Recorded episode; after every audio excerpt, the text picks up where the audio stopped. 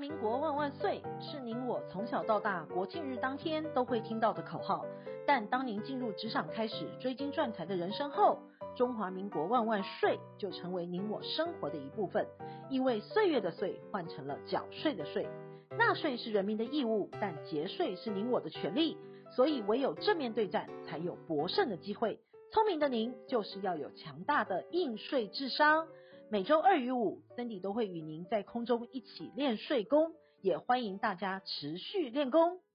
大家好，欢迎回到想睡的单元。想睡的专题推出到了现在，受到想粉们的回响以及支持。我们正在主办回馈的活动，只要您有税法上或者是法律上面的问题，都欢迎您来信或者是在脸书上面留言告诉我们，具体写下您的问题以及需求。一经采用播出，我们将赠送《传财家业世世代代》一书，让您的税务知识更上一层楼。本周呢，我们整理了以下重点新闻，为您一一做说明。第一，遗产税试算明年上路；第二，预售屋实登二点零离谱大缺失；第三，超高龄社会进了二十年后，两个壮年养一个老人。第一，遗产税税额试算明年上路。赚钱呢，是为了让自己以及家人生活过得更好，也让儿孙们有更好的生活以及教育的品质。想要提前赠与当然可以，但是您也知道，如果您跟长辈提到分家产，没哄您出门才怪呢。但是感谢包装媒体推波助澜之下，常常提到遗嘱以及信托的规划，让财产呢可以在生前依照自己的意愿来做分配，也就可以避免子孙们因为财产而分崩离析。再加上经过了法院诉讼，赚饱了律师以及法院，到头来呢只能换回少许的金钱，劳财又劳民。明年财政部呢预估推出了遗产税税额试算的服务。符合一定的条件，遗产税组成比较单纯的案件，民众呢可以向税捐机关申请查调金融遗产的同时，也可以一并申请遗产税税额试算的服务，让民众在亲人逝世的时候就能轻松完成遗产税的申报了。其实今年七月份呢就推出了一站式金融遗产查调服务，截至今年七月底为止，累计受理的案件有七点三万件。约有六十二万笔的金融遗产的资料，并逐步优化的服务，包括扩大申请的据点、单一窗口回复等等的。但是，既然说到了遗产，那我们就要先了解一下什么样的财产要申报遗产税呢？主要是被继承人是经常居住在我国境外的国民，或者是非我国国民死亡时在我国境内已有财产者。不管您是动产、不动产，或者是一切财产权利的价值。都要在死亡起六个月内向国税局的任意分局、稽征所或者是服务处申报的。既然完成申报呢，就是要缴钱啦。如果你有缴税的困难，可以申请延期缴纳或者是分期缴纳，也可以申请用被继承人的存款来缴钱的。总而言之，就是要缴钱。第二，预售屋实登二点零离谱大缺失。有钱人的想法跟你我这些平民老百姓想的都不太一样，所以他们会成为有钱人，而且越来越有钱。这点呢，我们在税负上面就可以看得出来了。不动产要缴的税呢，就包含持有税以及买卖时要负担的税负。简单来说呢，持有税就有房屋税以及地价税；买屋时呢，要负担契税、印花税以及地震登记的规费。卖屋的时候呢，要缴交土地增值税以及旧制的财产交易所得，或者是新制的房地合一税。地价税呢是每年十一月开征的，房屋税则是每年五月开征。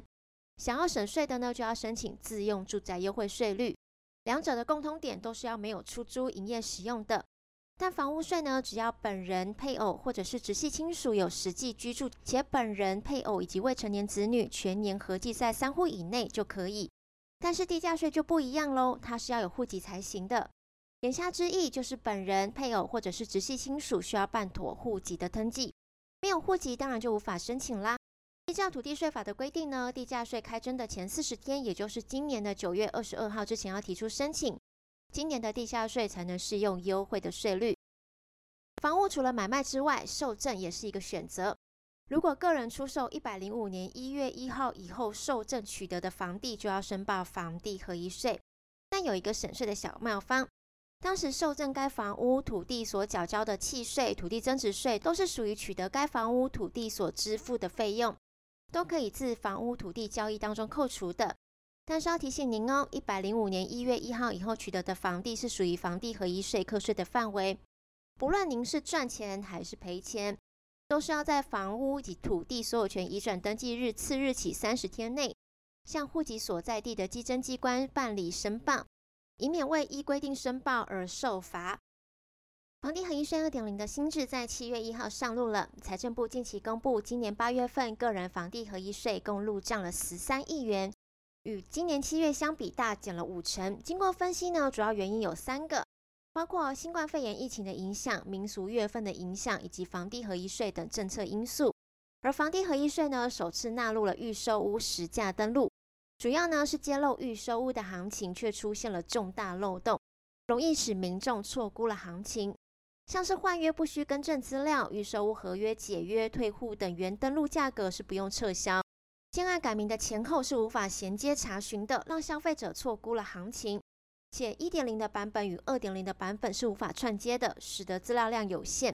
导致旧资料是不易查询到的。而一楼的店面与透天无法单独查询，特殊产品的交易，像是专用露台、庭院等等，是无法特别载明的。高估了住宅的行情，让房价失真。那您知道七月份还有什么新制上路吗？答案是实价登录二点零，新增了预售合约纳管，并禁止了红单转售。如果有成交呢，要在三十天之内完成申报，而且门牌地号都完整揭露了，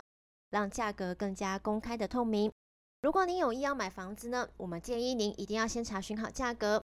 自己的权益要自己顾好了，千万不要被销售人员的话术给骗了。记得付定之前呢，一定要查询社区的整体房价。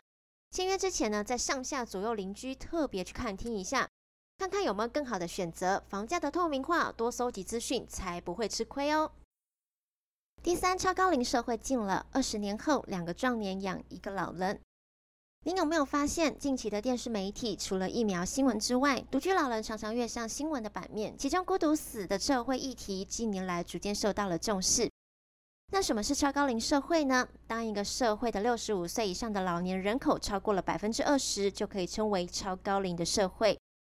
根据国发会的推估，我国超高龄社会将提前一年，在一一四年前到来，意味着青壮年的负担将会越来越重。在台湾，今年每四点五个青壮人将抚养一个老人，到了一百二十九年，每两个壮年人要养一个老人。到了一百五十九年呢，每一点二个青壮年就需要负担一个老人了。值得注意的是，从一百四十三年开始，预估至少要长达二十三年的时间，六十五岁以上的老年人口均会维持在七百人以上的规模。未来大量的高龄照护的需求以及社会保险给付费用，包括是劳保、健保等等，都要及早的应应。而一个社会呢，主要是由十五到六十四岁的青壮年人口，又称为工作年龄人口所撑起来的，为主要的生产者。若要抚养老年人口越来越多，青壮年越来越少，进而对经济发展、社会发展将会形成极大的危机。那你一定会问，增加人不就好了吗？这个答案是正确的，但不是您想生就有办法生，大多是卡在经济上面的问题。根据内政部的统计呢，六零年代的平均结婚年龄大约是二十四岁，而去年的平均年龄呢，已经高达了三十一岁。这还只是结婚了，如果再加上生子呢，国内女性第一胎平均年龄已经高达了三十一岁，其中三十五岁更高达了二十三趴。去年的台湾新生儿以及死亡人数首度出现了死亡交叉，几乎可以说结婚率下降就是导致出生率下降的主要原因之一。到底台湾人不结婚，到底是什么原因呢？其实这个是众说纷纭的。时代进步所带来的新观念，单身族也可以过得很好。走入婚姻呢，不再是年轻男女最向往的人生目标。此外，观念的差异、生活压力等等，都可能会造成相关的影响。但不管您是要结婚，还是要享受单身的生活，退休都是你要面对的课题。准备充足的退休金，就要及早的开始，不要错过时间累积的复利效果。运用长期的投资组合累积退休金，同时分散投资的风险，也可以透过还本寿险规划退休，照顾您的老年生活。而完整的医疗保障呢，可以透过政府推行的长照二点零机制之外，也可以规划实支实付、癌症、重大伤病或者是长照保险等等的。在退休金准备之余呢，医疗照护费用更是刻不容缓的次要议题。如果您不幸失能失智了，无法自行管理财产，身边又没有信任的人可以协助，那您可以试着考虑信托，让自己的财产不被盗用，可以按照自己的意愿用在自己的身上。预立遗嘱无关财产的多寡也不是老年人的专利，是您掌握自己财产的决定权，别让继承财产成为家族失和的导火线。但不管怎么样，放不下的事，放不下的人，最好的解方就是提早规划。